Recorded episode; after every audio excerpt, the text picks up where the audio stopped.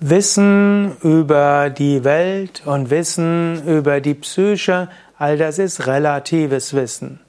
Gegenpol zum relativen Wissen ist das absolute Wissen, das Wissen um Brahman, das Absolute, das Wissen um das Bewusstsein, Chaitanya, Wissen um dein eigenes Selbst, Atman.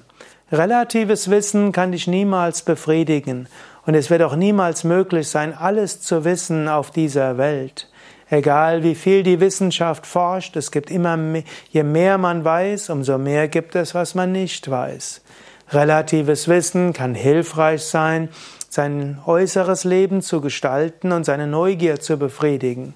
Aber nur das absolute Wissen kann dich absolut zufrieden machen. Und das absolute Wissen erreichst du nicht durch Nachdenken, das absolute Wissen erfährst du durch die Intuition in tiefer Meditation oder durch die Gnade Gottes.